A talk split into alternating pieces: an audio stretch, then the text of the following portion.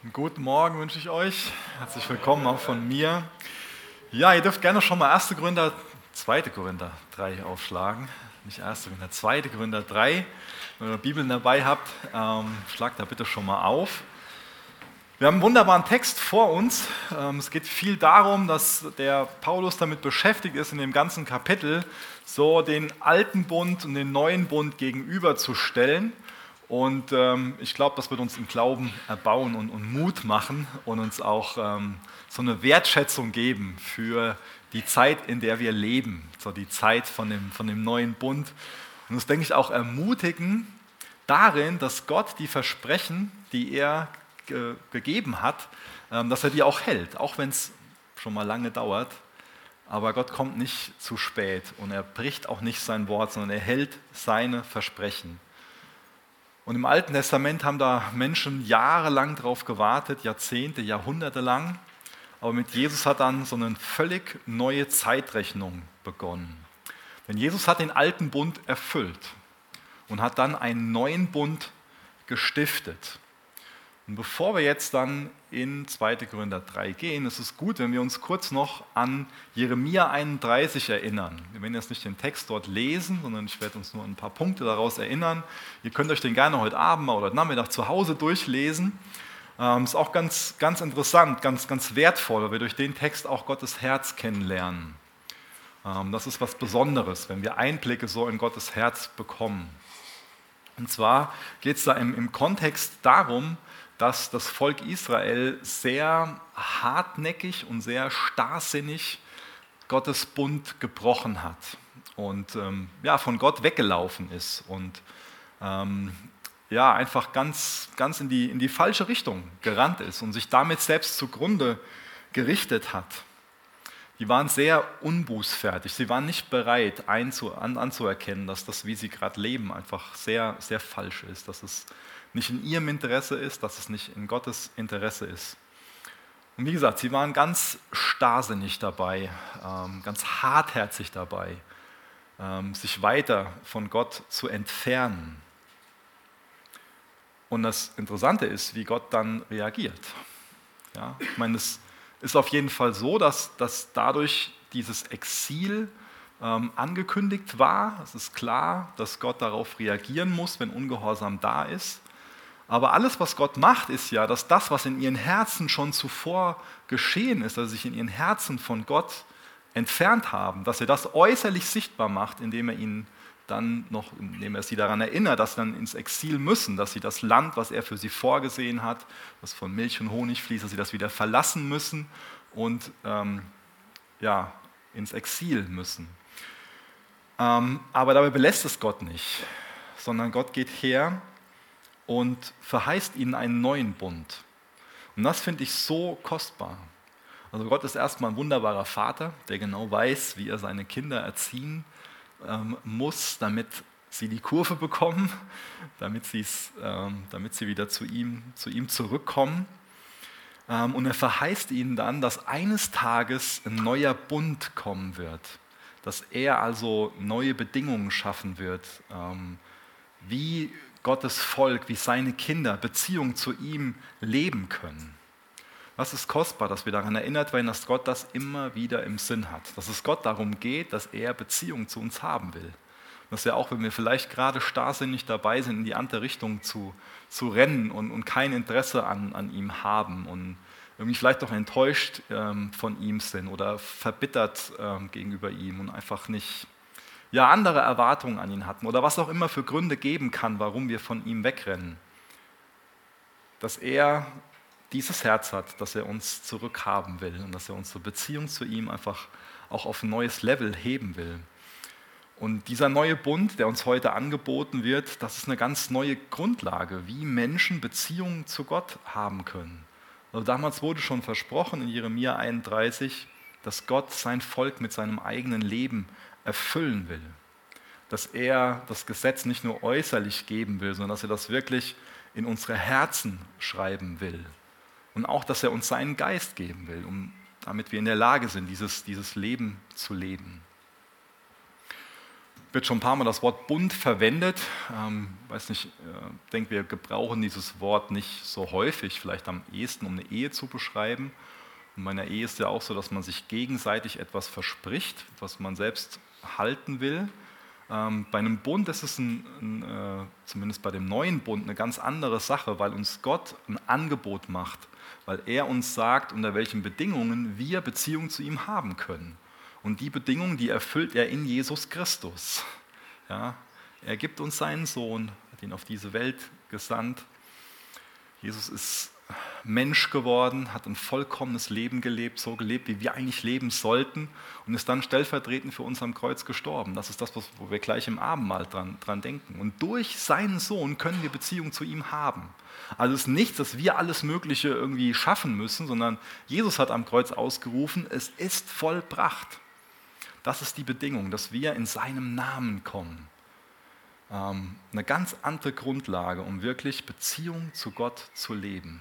Dass Gott alles dafür vorbereitet. Ähm, und ähm, problematisch wird es aber häufig, wenn wir jetzt hergehen und Dinge, die im alten Bund, also in dem Bund, den Gott mit Mose stellvertretend für das Volk Israel geschlossen hat, ähm, wo so das, das Gesetz so ein wichtiges Wort ist, wenn wir das vermischen mit dem neuen Bund, wo Gnade so ein wichtiges Wort ist. Das ist doch heute schon mal für uns ein Thema, dass wir Gnade und Gesetz miteinander vermischen. Und das führt zu ganz viel Problemen ähm, in unserem Herzen, in unserem Verhalten. Das führt zu jeder Menge Katastrophen, wenn wir Gnade und Gesetz miteinander vermischen.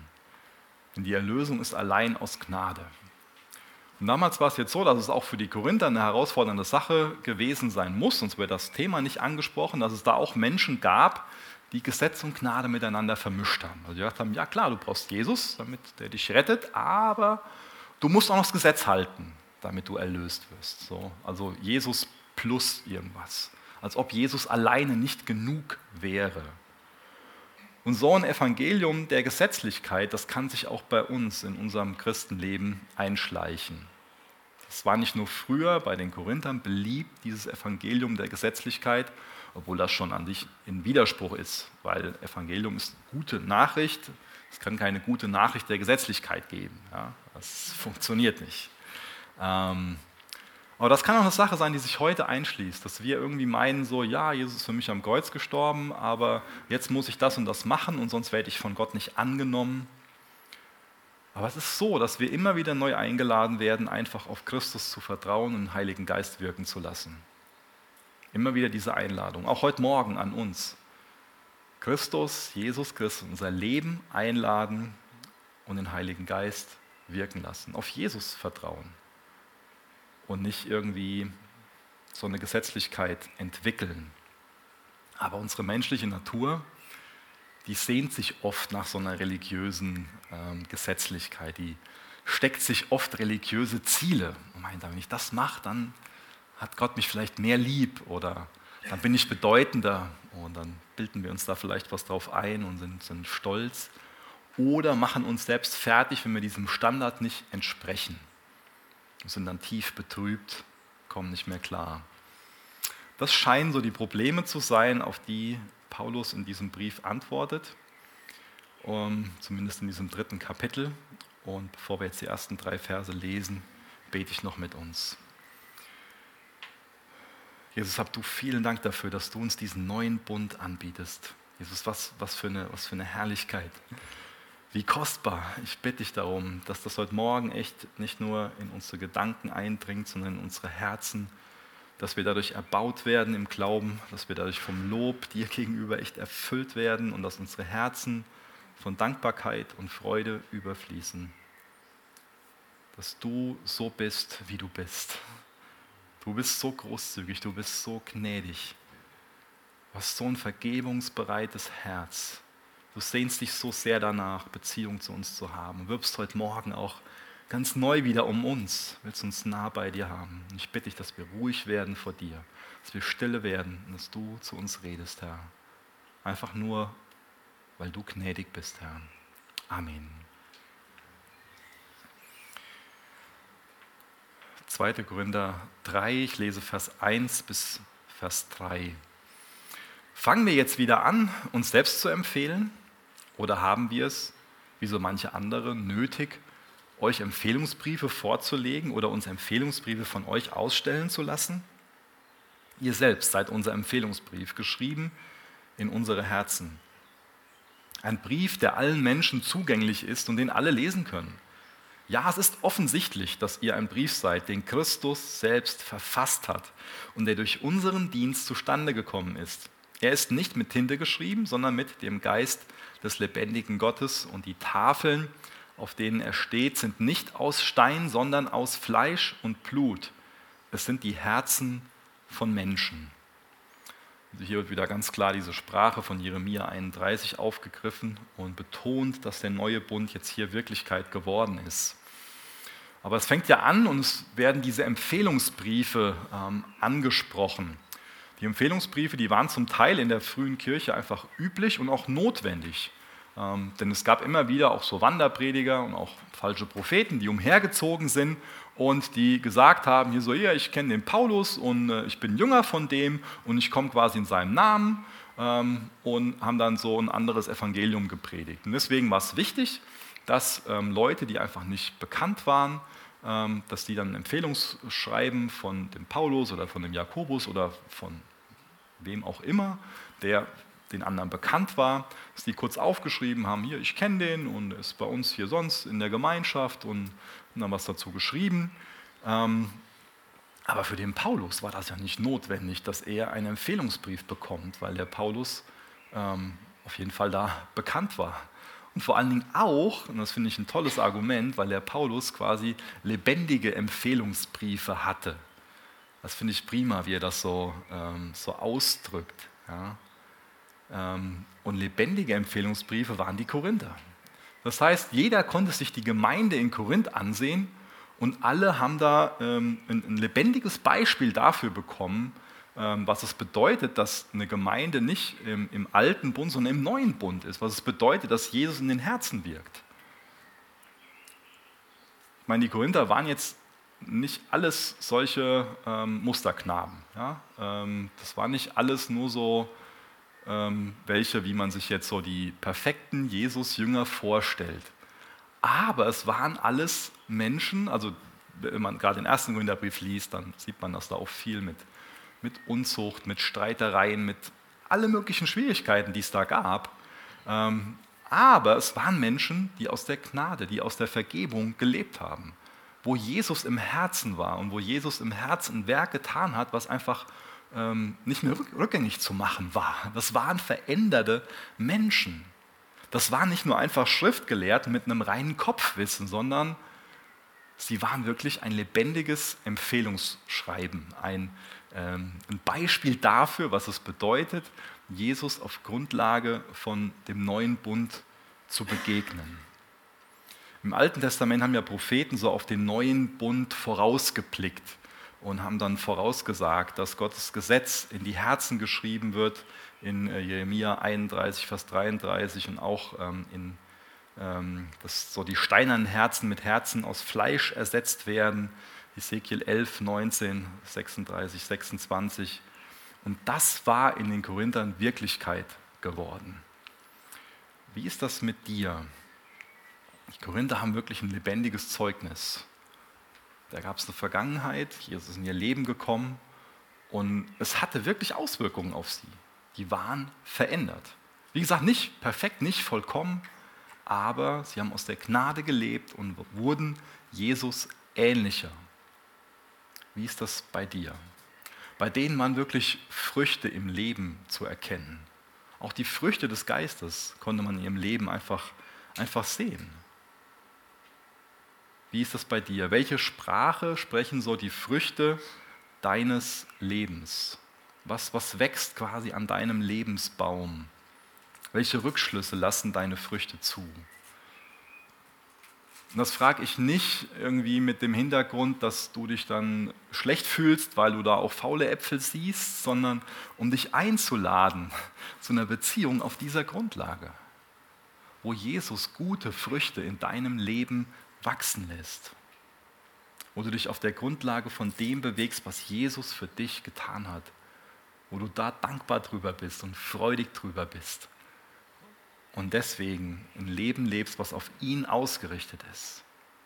Das war nicht einfach nur eine religiöse Erfahrung, die die Korinther da gemacht hatten, dass da mal der Gastprediger Paulus in die Gemeinde kam und er mal ein paar äh, Vorträge gehalten hat und da jetzt mal ein bisschen frischer Wind drin war, der mal eine Woche angehalten hat oder vielleicht auch zwei Wochen oder vielleicht auch mal ein Jahr. Das war wesentlich mehr. Da ist der lebendige Gott in die Herzen gekommen und hat sein Gesetz auf die Herzen geschrieben. Das war eine tiefgreifende Veränderung.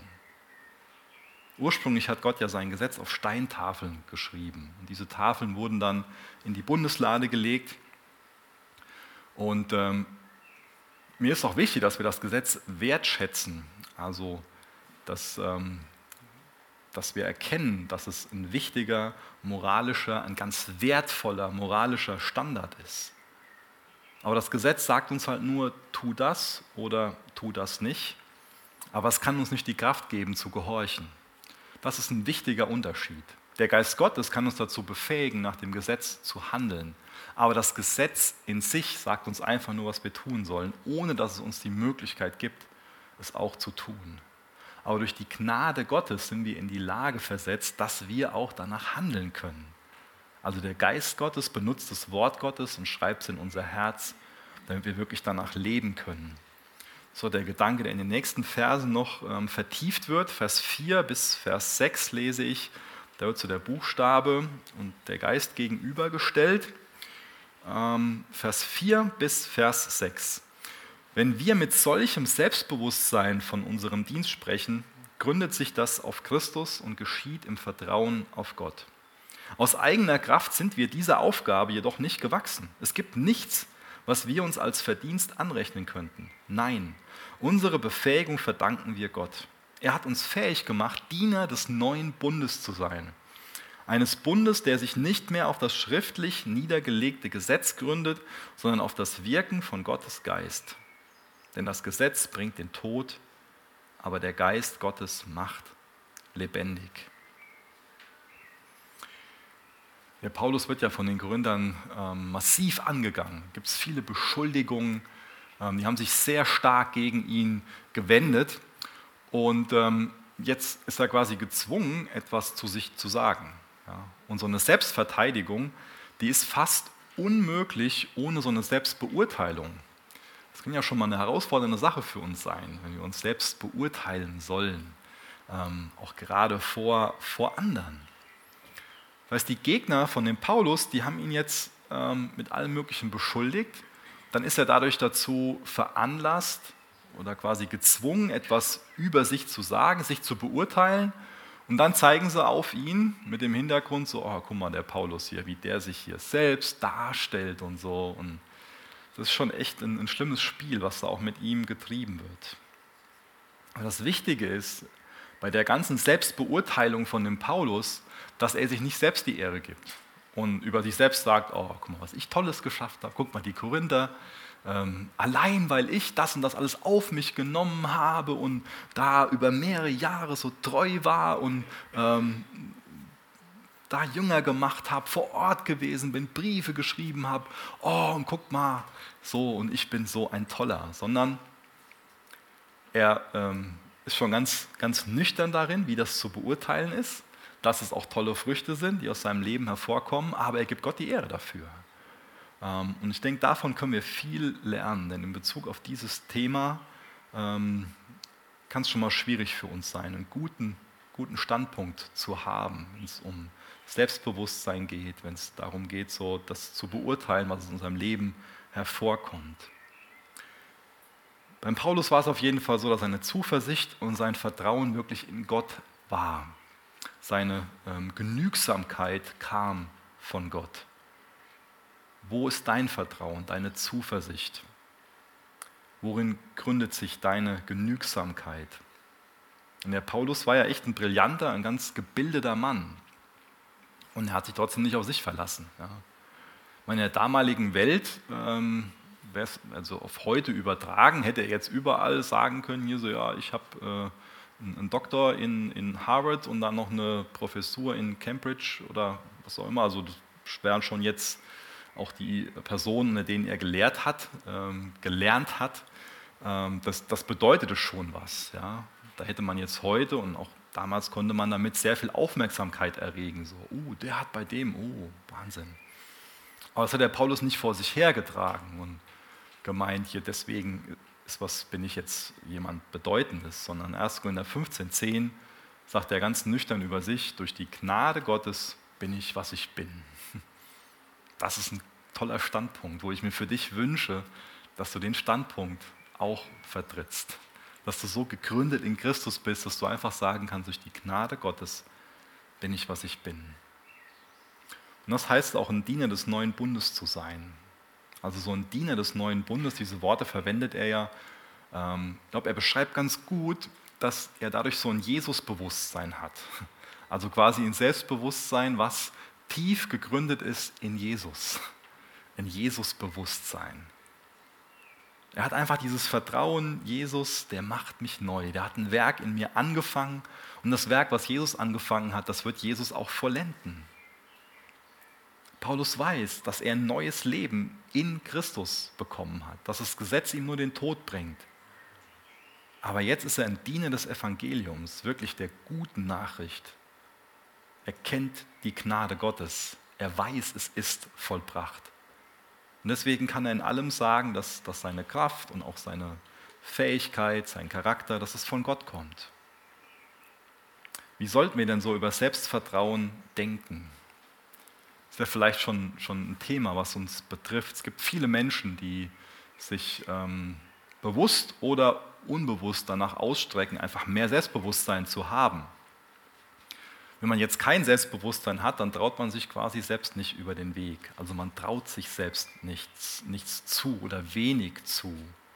Man ist sehr, sehr unsicher, stolpert vielleicht eher durchs Leben, ähm, macht nicht so einen guten Eindruck auf, auf andere ähm, und, und, scheitert ähm, oft. Ich glaube, Gott weiß sehr gut, dass wir so ein Gefühl für unsere Fähigkeiten, auch für unsere Persönlichkeit brauchen, dass wir auch ein ähm, Bewusstsein ähm, dafür brauchen, wozu wir geschaffen sind, warum wir leben. Aber die Frage ist, ähm, wo, woher bekommen wir so ein Gespür, eine, eine, gute Beziehung zu unseren Fähigkeiten, zu, unserem, zu unserer Persönlichkeit, so, zu unserem Lebenssinn? Paulus beantwortet die Fragen nicht, indem er irgendwie auf sich weiß, sondern er sagt, bei allem, das kommt von Gott. Also der, der Charakter, den er hat, die Fähigkeiten, die Frucht, die aus seinem Leben kommt, die sich einfach in den Korinthern zum Beispiel zeigt, ähm, das, da gibt er Gott die Ehre für. Ähm, und äh, ich finde das toll, dass er von sich einfach ja, dieses, dieses Bewusstsein hat, im neuen Bund zu leben. Er hat ganz klar von Gott gehört, dass er Gottes geliebtes Kind ist. Dass er Paulus schon lange zuvor geliebt hat und dass Gott dann in sein Leben gekommen ist, dass er ihn weiterhin liebt, dass er ihm vergibt, dass er ihn gereinigt hat, dass er ihn gebrauchen wird. Wie ist das bei dir? Hast du auch dieses Bewusstsein, dass Gott dir zugesprochen hat, weil du auf Jesus vertraust, dass du gerecht gesprochen bist, gerechtfertigt, so als ob du nie irgendwie ähm, mal was Falsches gemacht hättest, so als ob du ohne Sünde wärst, dass er dir Jesu Gerechtigkeit zuspricht, dass er dir zuspricht, dass du sein geliebtes Kind bist, dass er mit dir ist, dass er für dich ist. Was macht das mit deinem Herzen? Was macht das mit deinem Denken, das, das zu hören? Bist du darin gegründet? Weil Paulus hatte durch diese Versprechen Gottes wirklich ein Bewusstsein. Er ist angenommen, er ist geliebt. Das hat ihm Sicherheit gegeben. Was gibt dir Sicherheit? Was gibt dir Annahme? Was gibt dir das, das Bewusstsein, ja, angenommen, wirklich geliebt zu sein? Das, das brauchen wir alles. Und das weiß Gott, dass wir das brauchen, weil wir seine Kinder sind, weil er unser Schöpfer ist, weiß er noch viel besser als wir selbst, was wir wirklich brauchen. Paulus Sicherheit gründete sich wirklich, wirklich in seinem Schöpfer. Ich glaube, das ist auch für Eltern eine ganz wichtige ähm, Sache, dass sie ihren, ihren Kindern Sicherheit vermitteln und auch möglichst dabei helfen, dass sie ihre Sicherheit in Jesus finden. Wer keine Sicherheit hat, wird einfach zerrissen, zermürbt. Das gilt auch für uns. Wir brauchen so dieses Gefühl, anerkannt und akzeptiert, geliebt und geschätzt zu werden. Und das können wir allein wirklich in Christus finden. Klar, das finden wir auch in anderen Personen ein Stück weit. Das können wir auch durch irgendwie einen Erfolg in unserem Leben, durch Dinge, die wir erreichen, wo wir vielleicht auch uns die Ehre für geben, ein Stück weit finden. Aber in der Art und Weise, wie wir das brauchen, können wir das nicht selbst schaffen. Können wir das nur außerhalb von uns finden. Können wir das nur in Jesus Christus alleine finden. Das ist der neue Bund. Aber es passiert immer wieder, dass wir vielleicht in unserem Denken zurückfallen und meinen, wir müssen uns irgendwie diesen Weg zu Gott verdienen und diese Anerkennung, diese Liebe, den Lebenssinn, alles Mögliche erarbeiten, dass wir das selbst irgendwie schaffen können. Aber dabei können wir nur scheitern. Dabei können wir nur scheitern. Und deswegen lässt, lädt uns Jesus auch heute Morgen wieder ein, zurück auf ihn als Grundlage zu kommen. Ein Zitat von dem Spurgeon, der hat geschrieben, unsere Genügsamkeit ist von Gott. Lasst uns diese Wahrheit praktisch genießen. Wir sind arme, undichte Gefäße und die einzige Möglichkeit für uns, voll zu bleiben, besteht darin, unseren Krug unter den ständigen Strom der grenzenlosen Gnade zu stellen. Dann wird der Becher trotz seines Auslaufens immer bis zum Rand gefüllt sein. Ich finde das toll, wie Spurgeon diese zwei wichtigen Wahrheiten ähm, nebeneinander stellt, weil ich denke, dass wir schon mal dieses diesen Fehler machen, dass wir nur eine dieser Wahrheiten im, im Herzen haben. Dass wir über uns selbst denken, so, ah ja, ich bin so ein Gefäß, das hat Risse und ich laufe hier irgendwie aus und, oh, und ähm, oder dass wir nur daran denken, so, ja, ähm, ich bin ein Gefäß, was, was überfließt, so, ja. Aber das ist eine simple Wahrheit über uns, dass wir arme, undichte Gefäße sind. Aber es gibt die Möglichkeit, voll zu bleiben und überzulaufen, weil es einen Gott gibt, der gnädig ist, der genau damit beschäftigt ist, immer wieder seine Gnade, sein, sein lebendiges Wasser in uns reinfließen zu lassen, damit wir überfließen. Ich finde das ein wunderbares Bild, wo wir die beiden Aspekte einfach im Blick haben müssen.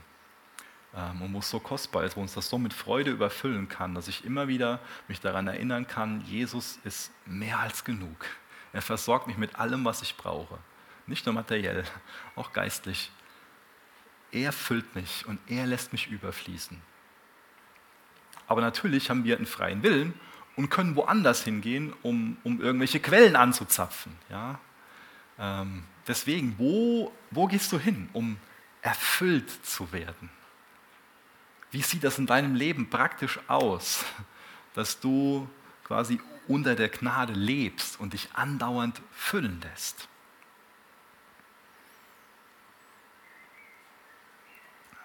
kann uns hier so vorkommen, ähm, wo jetzt hier Buchstabe, also schriftliches Gesetz und Gottes Geist so gegenübergestellt werden, ähm, als ob das so Gegensätze sind. Aber das wäre ein Fehler, wenn wir das denken würden. Ähm, das ist nicht die Absicht von Paulus, das macht er auch in diesem, in diesem Text nicht. Paulus geht nicht her und sagt uns, dass das Gesetz an sich ein Fehler ist. Das macht er nicht. Aber er erklärt uns auch ähm, in dem Text, aber vor allen Dingen auch im Brief an die Galater, was das Gesetz eigentlich für einen Zweck hat.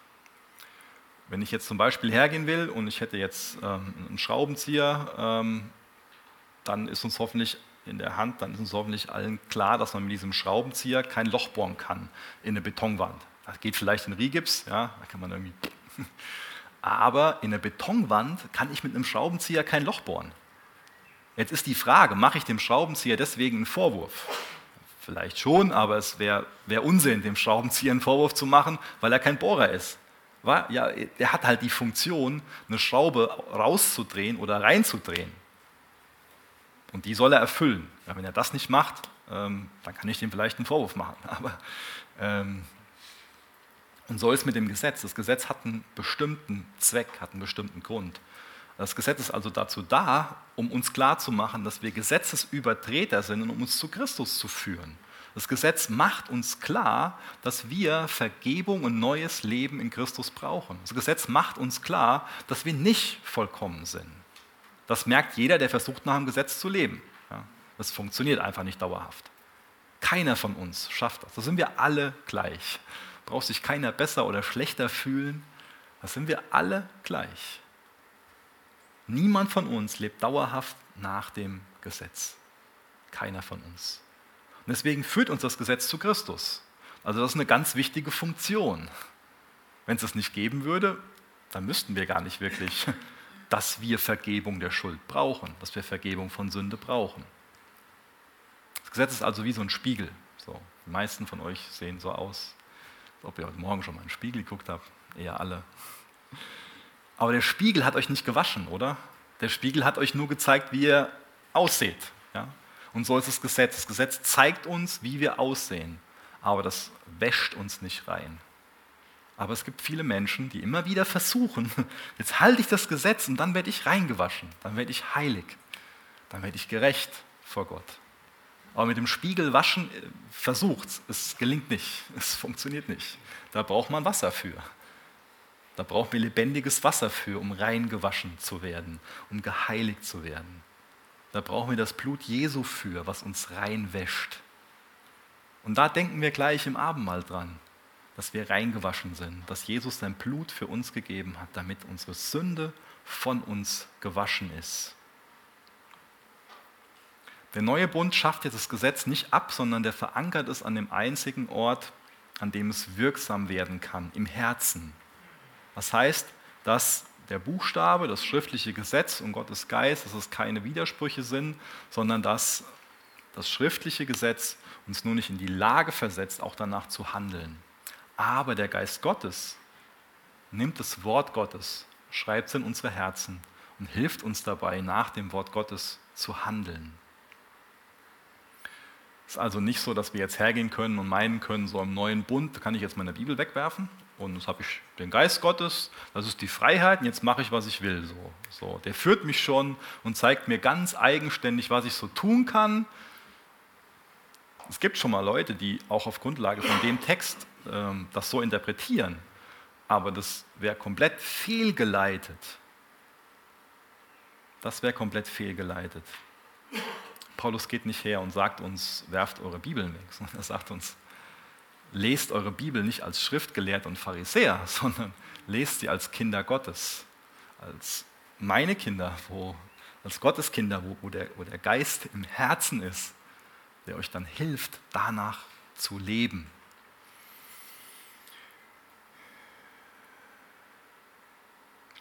Wir machen mal in Vers 7 weiter bis Vers 11. Nun wurde Gottes Herrlichkeit ja schon bei dem Dienst sichtbar, dessen Gesetzestext in Stein gemeißelt war und der zum Tod führte. Die Israeliten konnten Mose nicht direkt anschauen, so sehr blendete sie die Herrlichkeit, die von seinem Gesicht ausstrahlte. Und dabei war das doch ein Glanz, der wieder verging.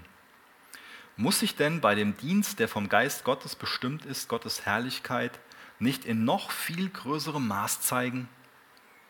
Wenn schon der Dienst, der zur Verurteilung führte, von Herrlichkeit erfüllt war, dann ist der Dienst, der zum Freispruch führt, noch unvergleichlich viel herrlicher.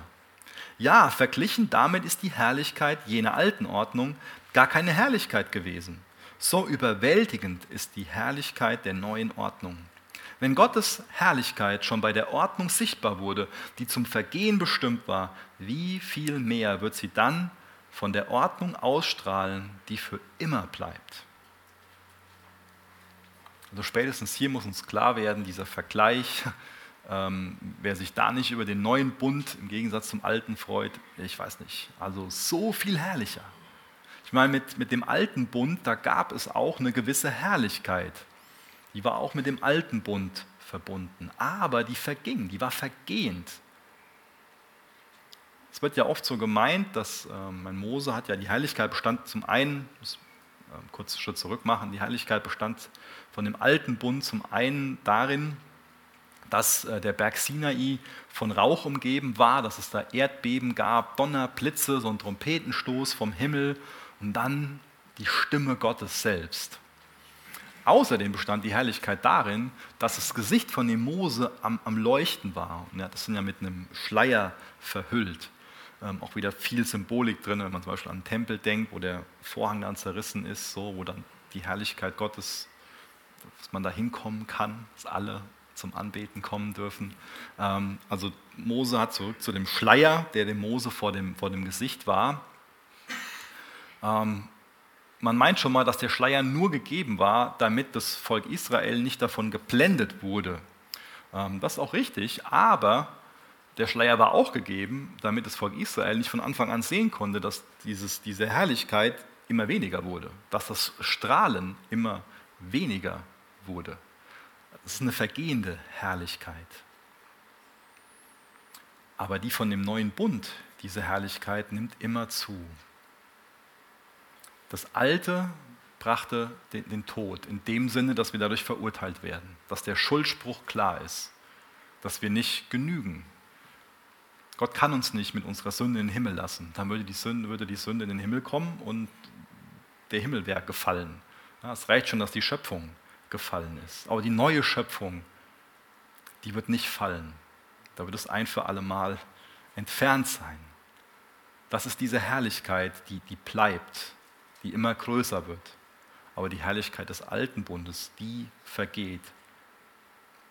Die lässt immer weiter nach. Kann uns das Gesetz rechtfertigen? Antwortet mir bitte. Nein.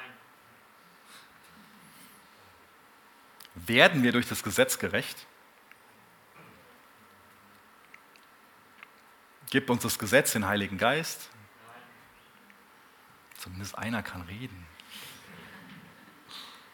Gibt uns das Gesetz das Leben? Gibt dir das Gesetz Freiheit? Aber wenn wir diese ganzen Bibelstellen nachlesen, ähm, macht euch ein Foto oder lasst es euch zuschicken, dann lernen wir, dass wir das alles durch den neuen Bund bekommen. Jesus wird uns rechtfertigen. Jesus gibt uns seine Gerechtigkeit. Es gibt keine Weste, die, die weißer ist als, als seine. Aber er verleiht uns seine Gerechtigkeit. Er gibt uns seinen Heiligen Geist. Er gibt uns sein, sein Leben. Und er gibt uns seine Freiheit.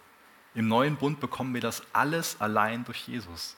Und das sind alles Gründe, um immer dankbar zu sein. Das sind alles Gründe, wo, wenn wir unsere Gedanken darauf fokussieren, auch Freude in unserem Herzen entsteht, Dankbarkeit da ist und wo Lobpreis entsteht, wo eine Richtung in unser Leben kommt, wo eine Bedeutung in unser Leben kommt, dass wir auch dadurch, weil wir so gesegnet sind, zum Segen für andere werden. Dazu lädt uns Jesus allein ein. Aber vieles, was den neuen Bund betrifft, ist nicht so wirklich sichtbar. Und es ist ganz einfach, dass wir die Herrlichkeit von dem neuen Bund nicht um uns herum so, so wahrnehmen und dass wir uns ähm, verwickeln in alltägliche Dinge, die aber für die Ewigkeit keine Bedeutung haben. Deswegen, wie lässt du dich weiterhin füllen? Was ist deine Quelle? In was verrennst du dich gerade? Wie gesagt, der neue Bund, der war da versprochen als das Volk Israel von Jesus, von Gott, von ihrem Yahweh weggerannt ist. Wo gehst du hin, um dich füllen zu lassen? Wodurch lässt du dich rechtfertigen? Was ist deine Gerechtigkeit? Wie bekommst du Gottes Geist, Leben und Freiheit? Wo, wo suchst du das? Suchst du das allein in Christus? Es ist oft sehr einfach, das weiß ich, dass wir einfach nur in das Sichtbare, in das Vergängliche, unser Herz reinhängen und dass es nur noch um irgendein Hobby von uns geht oder um, um Arbeit, um, um Karriere. Wir können aus allem Möglichen so, ein, so einen Götzen machen und uns alles Mögliche erhoffen. Aber es ist so wichtig, dass wir ruhig werden und dass wir Gott darum bitten, dass, dass wir klar von ihm hören. Ich glaube, dass es ähm, schon mal so fatal für uns, dass es da so schwarze Flecken gibt, dass wir das gar nicht so wahrnehmen, dass wir vielleicht auf andere schauen und da irgendwie ähm, meinen, wir, wir wüssten, was bei denen falsch läuft, aber dass wir blind für uns selbst sind. Und es geht hier nicht irgendwie um, um andere, sondern es geht, es geht um uns. Das ist, zwischen, das ist zwischen Jesus und dir. Und das ist kostbar, dass wir ins Gebet gehen dürfen und ihn fragen dürfen, wo sind meine blinden Flecken? Und dass wir mit offenen Händen dastehen und seine Gnade annehmen und nicht meinen, wir bringen alles Mögliche und haben irgendwas verdient. Und das macht uns hoffentlich dankbar für den Zeitpunkt, wo wir leben. Ich sage ja, unser Leben einfach ist und dass wir nur schöne äußere Umstände haben. Aber wenn wir uns das vergegenwärtigen und den neuen Bund und das, was noch kommen wird, dann werden wir dankbar für den Zeitpunkt, in dem wir leben. Steht noch bitte mit mir auf, ich will noch mit uns beten.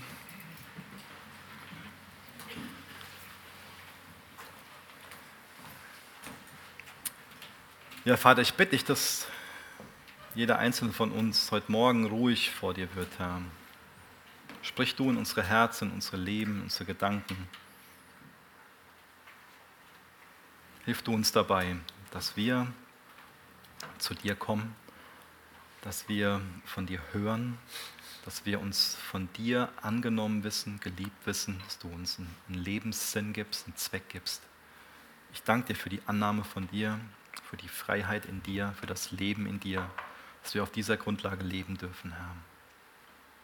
Und ich bitte dich darum, dass du uns bewusst machst, wo wir blinde Flecken haben, wo wir vielleicht zu anderen Quellen rennen und uns nicht von deiner Gnade füllen lassen. Jesus, ich gebe zerbrochenen Gläsern keine Chance mehr, die fliegen in Müll, aber du füllst uns neu Du füllst uns auch im Bewusstsein, dass du uns morgen wieder füllen musst. Und dafür danke ich dir. Jesus, erfüll du uns gerade im Moment ganz neu mit deinem Heiligen Geist. Hilf, dass wir aufschauen zu dir, dass wir uns nicht in das Irdische verwickeln, sondern dass wir unser Herz an dich und das Ewige hängen, Herr. In Jesu Namen. Amen.